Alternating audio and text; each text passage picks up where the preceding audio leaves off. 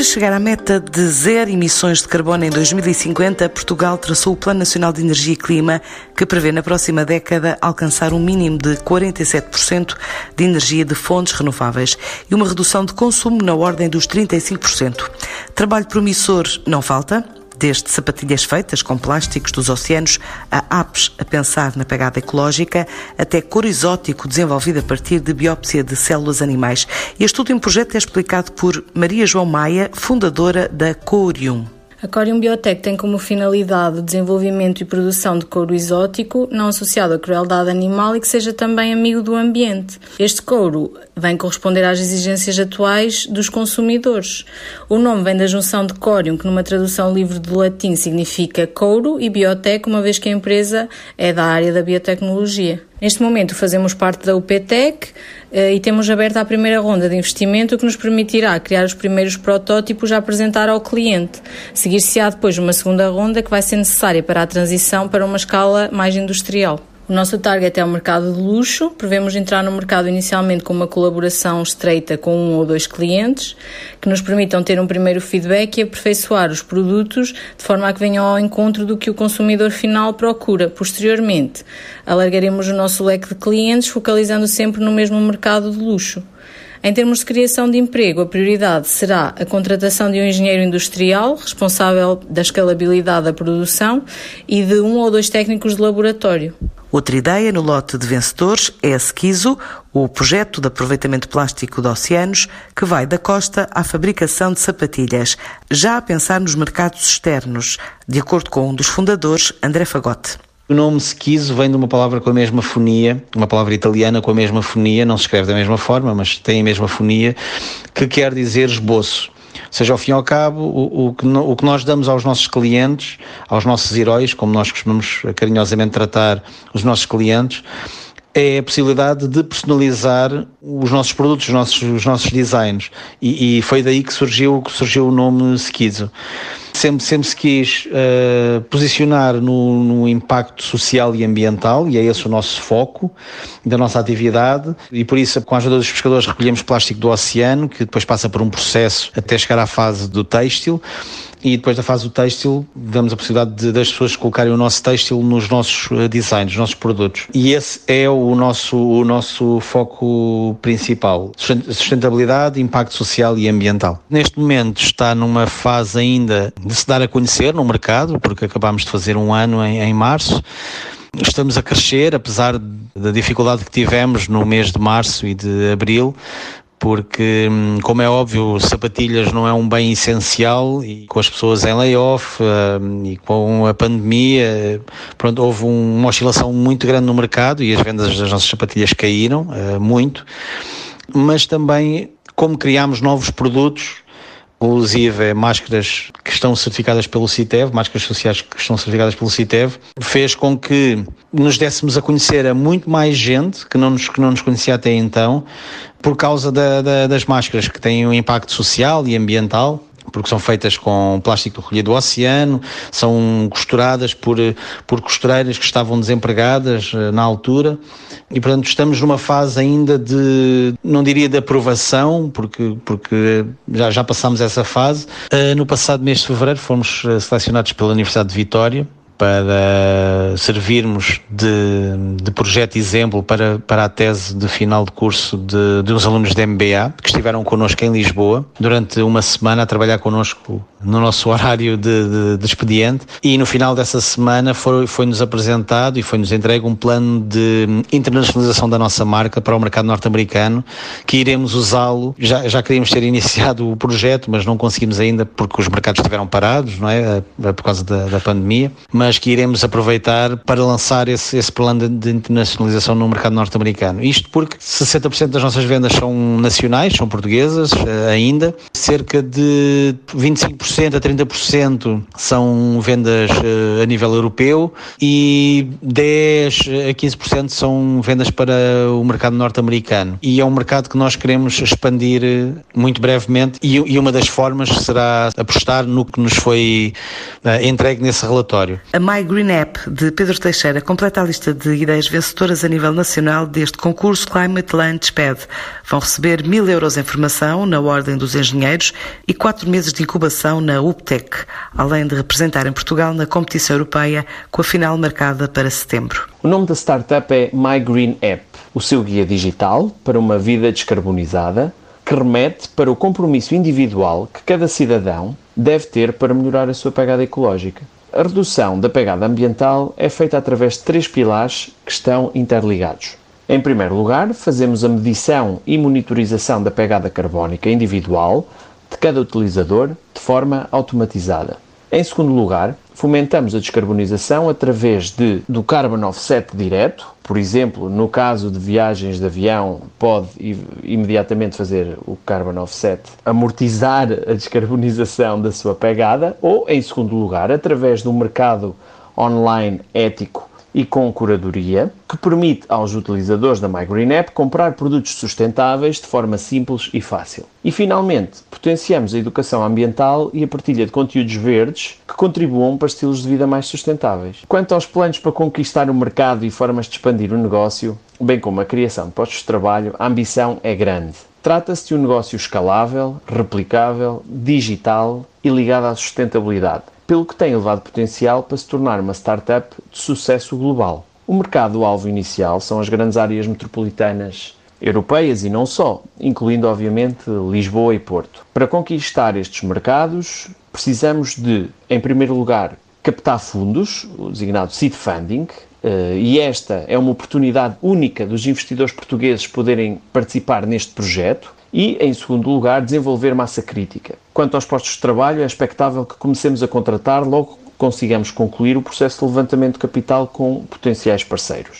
Eh, estimamos que o nosso MVP possa estar eh, concluído dentro de 6 a 12 meses, após a formalização do levantamento de fundos, de modo a lançarmos o projeto em várias cidades em simultâneo. Mas para ajudar o país a cumprir o Pacto Europeu e reduzir as emissões em 50% até 2030, há um leque de empresas a trabalhar, onde entra a Eco Inside, que veio a público dizer que tem em curso 10 projetos com investimentos totais acima de milhão e meio de euros até final deste ano, e ainda 15 milhões disponíveis para projetos sustentáveis. Quer também criar um novo centro de investigação e desenvolvimento na área da mobilidade em 2021 revela António Cunha Pereira, o presidente da empresa. A EcoInside conta já com 14 anos de experiência e é especializada em energias limpas, sustentabilidade e mobilidade elétrica. Contabilizamos um portfólio de mais de 200 clientes, entre indústrias, autarquias e empresas. Até o momento já conseguimos evitar que mais de 3.500 toneladas de dióxido de carbono fosse lançado para a atmosfera, eh, através da implementação em todos os projetos de mais de 51 mil metros quadrados de painéis fotovoltaicos. Fomos uma das primeiras spin-offs da Universidade do Porto e, isso resultou numa enorme e forte ligação desde sempre à comunidade académica. Uma das razões pelas quais no próximo ano iremos investir na criação de um laboratório de investigação e desenvolvimento em sede própria. O, o nosso grande objetivo é poder ajudar os nossos parceiros a atingirem os objetivos do Green Deal e do Portugal 2030 em direção a um futuro mais sustentável. Eh, até ao final deste ano temos previsto o término de 10 obras, das quais se destacam pela sua dimensão um projeto na indústria da cerâmica, com um investimento superior a 650 mil euros, com poupanças para o cliente de valores superiores a 20%. Eh, um outro projeto na Silopor, eh, uns silos emblemáticos presentes na zona do Tejo, com um investimento superior a 500 mil euros, eh, que resultarão numa poupança superior a 10% do consumo. Eh, depois temos uma série de outros projetos mais pequenos, eh, com um investimento total de 550 mil euros, que trarão uma poupança de energia entre os 20% e os 25% para os nossos clientes. Por último, penso importante referir que a EcoInsight tem disponíveis 15 milhões de euros para investimento em projetos de eficiência energética e energias renováveis e na prática falamos de investimento zero por parte do cliente e partilha da poupança gerada pela implementação das soluções preconizadas pela EcoInsight. Já a Go With Flow garante que criou a primeira plataforma de mobilidade para as cidades, como adianta o fundador da empresa, André Dias. Go With Flow, ou Flow, é uma startup tecnológica sediada em Matosinhos e acabámos de lançar o primeiro sistema de gestão de mobilidade sustentável que ajuda as empresas a planear, a monitorizar, a gerir e, no fundo, a melhorar as suas operações de mobilidade. As organizações poderão, por um lado, otimizar os seus investimentos em soluções de mobilidade e transportes no contexto da sua empresa, uh, criar melhores experiências de mobilidade para os seus clientes e colaboradores, mas, sobretudo, atingir ou até ultrapassar os seus objetivos de sustentabilidade, que é, sem dúvida, um dos principais valores da, da Flow. No fundo, a nossa proposta de valor abrange cinco áreas-chave. Em primeiro lugar, a criação de um plano de mobilidade, uma perspectiva viva e data-driven, de forma a construir e implementar a abordagem que vá de encontro às reais necessidades de uma organização. Aplicamos igualmente motores preditivos que permitem aferir o impacto das diferentes configurações de veículos, motorizações, quer seja de uma dimensão elétrica ou de combustão interna, e ou em infraestrutura, de que forma que afetam os resultados objetivos deste processo de transformação. Em segundo lugar, e, e não menos importante, a gestão de energia. Não é possível ter veículos elétricos sem uma solução de carregamento. Com a Flow, as organizações podem tomar as rédeas da sua própria infraestrutura, quer em espaços privados, quer até na articulação com a rede pública, incluindo soluções como o balanceamento energético, os processos de reserva de filas de espera e, claro, a monitorização e controle em tempo real de toda a operação. Em terceiro lugar, a gestão da frota em si em que temos de reconhecer as dificuldades ou, ou complexidade acrescida na introdução dos veículos elétricos. As valências de gestão de frota da Flow permitem criar um, um leque alargado de, de, opções que vão desde veículos e infraestrutura dedicada ou partilhada, com a natural otimização dos ativos e com o recurso também a métodos criativos de reduzir o impacto financeiro e ambiental com frotas heterogéneas. Portanto, não estamos a falar apenas de carros, estamos a falar de bicicletas elétricas, de scooters, de carros naturalmente ou até partilha de viagens ou carpooling. Depois, uh, numa camada superior, surge naturalmente a dimensão dos serviços de mobilidade e a capacidade que a Flow tem de incluir dados externos, tais como os transportes públicos, os veículos partilhados, o estacionamento, o transporte a pedido ou flexível, o que permite estender o ecossistema de mobilidade no contexto organizacional. Mas, por último, a dimensão transacional é também ela o core da plataforma da Flow, que nos permite alargar e integrar os diferentes serviços de mobilidade a clientes e colaboradores, materializando-se uma solução digital completamente funcional de gestão de mobilidade sustentável, que ao permitir igualmente tratar processos como pagamentos, faturação ou gestão de perfis do utilizador, no fundo transforma a mobilidade num negócio e assim em valor. Na corrida às soluções para melhorar o ambiente nas cidades, a nível de mobilidade, também entra a oferta de produtos da Spinworks, que desenvolve pequenos veículos telecomandados e drones a pensar em missões até interplanetárias e também no lançamento de satélites, sendo parceiro do consórcio agora anunciado do primeiro nanosatélite. Explica Tiago Ormigo, responsável comercial da área espacial da empresa. Nós fazemos pequenos veículos aeronáuticos, mas também nanosatélites, e cobrimos a área desde a concepção até à operação, desde a área de estruturas a dos aviónicos e ao desenvolvimento de software. A empresa como um todo faz serviços de dados baseados em drones, sobretudo orientados para a área da agricultura de precisão, e também trabalha na área espacial. Uh, trabalhamos com instrumentos inteligentes e também com o planeamento controle e navegação de missões espaciais, sobretudo interplanetárias. Trabalhamos com a Agência Espacial Europeia desde 2008, tendo começado na área de algoritmos e agora uh, cada vez mais vamos construindo hardware. Fomos também a primeira empresa a liderar uh, o desenho de um sistema de controle de uma missão interplanetária da, da ESA, a missão Asteroid Impact Mission, primeira empresa portuguesa. Uh, desde 2016 temos estado a investir cada vez mais na área de hardware, na aplicação dos conhecimentos que já tínhamos. O upgrade. O upgrade é uma ideia originalmente da Universidade de Austin, nomeadamente do investigador principal uh, do projeto, que é o mesmo de uma missão com o mesmo objetivo, que é a GRACE. A tecnologia fundamental para operar este tipo de veículos é um acelerómetro de muito alta precisão, que é, neste caso, o resultado de mais 10 anos de investigação entre o INL e a Universidade do Minho. Além disso, o upgrade é também uma oportunidade de sermos um integrador e isso é algo que não se pode deitar fora. As tecnologias do upgrade serão aplicáveis, sobretudo, à monitorização das alterações climáticas sob a forma da, da movimentação de gelo nas zonas polares, mas também uh, permitem detectar a variação sazonal dos níveis de água em aquíferos. Estas tecnologias podem, no entanto, também ser aplicadas a outras missões. As tecnologias que temos, que vamos desenvolver para o upgrade, incluem a parte de telecomunicações, das operações, da propulsão, sensores inteligentes, software de bordo, etc. Quanto ao futuro, pensamos que os nossos planos estão completamente alinhados com a estratégia de Portugal para o espaço, que é focada na observação da Terra. Do nosso lado, eh, vamos conceber instrumentos, desde o ultravioleta até ao infravermelho térmico e, eh, sobretudo, eh, na área dos instrumentos inteligentes, ou seja, instrumentos com capacidade de processamento a bordo, portanto, captura de imagem, processamento, compressão, armazenamento. A aplicação destes instrumentos pode ser feita apenas à observação da Terra, como é objetivo da, de Portugal, mas também pode ser aplicado no, na investigação e na exploração de outros corpos, nomeadamente outros planetas ou asteroides ou cometas. A nossa prioridade no imediato é pôr uh, os nossos instrumentos e os nossos veículos a voar no espaço e assim será durante os próximos anos. É, uma, é um componente extremamente importante de qualquer empresa que trabalha neste setor. Além disso, com o upgrade temos o objetivo de standardizar o mais possível todos os sistemas que vamos utilizar neste veículo, de forma a que possamos no futuro conceber outros que sejam derivados dele e operá-los um, e navegá-los autonomamente no espaço.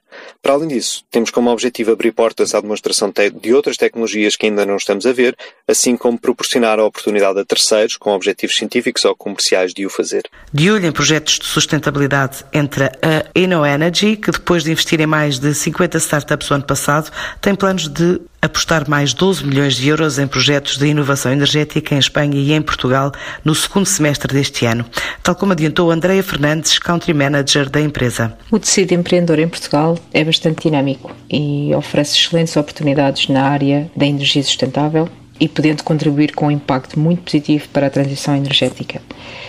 Eh, na Península Ibérica, eh, a InnoEnergy investiu, durante os seus primeiros nove anos de atividade, mais de 70 milhões de euros eh, na construção de um ecossistema de inovação e na aceleração de empresas e projetos inovadores ligados à transição energética. Neste período, investimos em projetos portugueses como, por exemplo, a Principal Power, que comercializa uma plataforma eólica offshore e que neste momento está a ser desenvolvida em Viana do Castelo, o primeiro projeto eólico offshore na Ibéria. Outros exemplos uh, são a Prodrone, uh, a Ineida, a RV Sol, que tiveram bastante sucesso em atrair investimento para escalar o seu negócio. Mas o que é que leva a empresa a investir no mercado ibérico e não noutros mercados? É de referir que o ecossistema português é muito ativo. Uh, colaboramos fortemente com parceiros como a EDP, a Galp, a Portgás e o Instituto Supertécnico, que são muito relevantes quando integrados no contexto europeu, particularmente em áreas emergentes, como por exemplo o hidrogênio verde. Uh, estamos a planear o lançamento do European Green Hydrogen Acceleration Center, onde contamos acelerar soluções que permitam gerar valor neste setor. E que projeto é esse e quais os timings de execução? Para além de apoiar uh, 50 startups em portfólio, juntamente com vários projetos de inovação que estão em desenvolvimento, o investimento abrange também a área da educação, eh, onde destaca a parceria com o Instituto Supratécnico eh, para a criação de um novo mestrado na área das baterias eh, e armazenamento de energia, em colaboração com mais três universidades europeias. Também, através da European Battery Alliance, gostaria de referir que a InnoEnergy está a apoiar em Portugal a Savannah Resources no desenvolvimento da mina do Barroso para a extração de lítio, que consideramos um projeto muito importante para o desenvolvimento económico da cadeia de valor das baterias em Portugal e para o desenvolvimento da mobilidade verde e do armazenamento de energia na Europa. Como é que selecionaram as 50 startups e em que domínios? O processo de seleção é iniciado com uma avaliação prévia que é dividida em quatro pilares. Analisamos a inovação tecnológica, o modelo de negócio, a equipa e o potencial de escalabilidade do mercado. As startups que são selecionadas apresentam o seu caso de negócio a um painel de especialistas da área, incluindo a nossa equipa de criação e desenvolvimento de negócios, eh, parceiros industriais e académicos, que decidem sobre os termos eh, do investimento. Neste momento, de cerca de 4 mil casos já analisados, uh, apoiamos 330 startups a nível europeu uh, e dessas, uh, cerca de 280 já comercializaram com sucesso os seus produtos ou serviços no mercado, em áreas distintas como produção, exploração, distribuição e comercialização de energia renovável, eficiência energética na indústria e edifícios e também mobilidade sustentável nas cidades. Já agora, que retorno é que tiveram em 2019 em matéria de investimento? Em 2019 tivemos um impacto bastante positivo com algumas startups a conseguir atingir objetivos muito importantes. A atividade dessas empresas gerou receitas superiores a 24 milhões de euros e, além disso, conseguiram captar financiamento no valor de 15 milhões de euros eh, de fundos públicos e privados, gerando assim mais de 150 novos empregos. Eh, como exemplos, eh, a Ineida está a iniciar um piloto de cerca de 400 mil euros com um fabricante de automóveis eh, na área da gestão energética da fábrica, com um impacto importante na eficiência do processo de produção. A RVE Sol, que desenvolve uma solução de produção de eletricidade fotovoltaica e água potável com um sistema autónomo e contentorizado para países em desenvolvimento, recebeu um investimento da Acumen Funds, que é um reconhecido investidor na área do impacto social e sustentável. E neste momento conta com cerca de 2.500 clientes espalhados por países como Quênia, Moçambique e Uganda, onde leva eletricidade e água potável a zonas remotas nestes países. Uh, também uh, outras empresas como a C2C, na área de supercondensadores, e a Prodrone, uma empresa de inspeção de pás eólicas através de drones, receberam um financiamento europeu através do SMS Investment Phase 2, que irá permitir a criação de dezenas de novos postos de trabalho de cariz técnico. Finalmente, como exemplo, a Principal Power, que apoiamos através do projeto Windfloat, lançou o seu primeiro parque eólico comercial em Viana do Castelo, com três turbinas, sendo o primeiro uh, deste tipo na Ibéria, e é responsável pela criação de emprego local e também contribui para a revitalização do maior estaleiro português, a Lisnave. E apesar do impacto do Covid-19, o que é que esperam para este ano? O contexto de Covid levou-nos a reagir rapidamente no apoio às nossas startups e projetos de inovação e também focar uh, na gestão do nosso portfólio para uma maior resiliência uh, em resposta à pandemia. Uh, achamos que é uma oportunidade única para acelerar a transição energética, alavancando o Green Deal Package, porque as pessoas viveram os efeitos do, do confinamento e isso teve um enorme impacto, por exemplo, na qualidade do ar o que faz despertar uma maior consciência é que temos de agir rapidamente para assegurar uma melhor qualidade de vida da sociedade. Eh, neste contexto, o EIT eh, lançou um fundo de 60 milhões eh, e a Inno Energy, depois de ouvir todos os seus stakeholders, estudantes, empreendedores, parceiros, acionistas, acionou medidas para ajudar 180 das nossas startups que precisavam de apoio financeiro imediato e a curto prazo. Para terminar, porquê a criação do fundo uh, e como é que será aplicado? O aumento de investimento na região ibérica uh, que está a decorrer em 2020, uh, incluindo o apoio a soluções inovadoras em setores emergentes, onde na maioria das vezes a tecnologia é ainda ineficiente. O investimento será prioritário para setores que necessitam de acelerar uh, a criação de novas capacidades e criação de emprego uh, na transição energética. São apenas alguns dos múltiplos projetos para ajudar Portugal a alcançar a meta da neutralidade carbónica nos próximos 30 anos, a fechar esta temporada de programas Negócios em Português. Regressamos em setembro.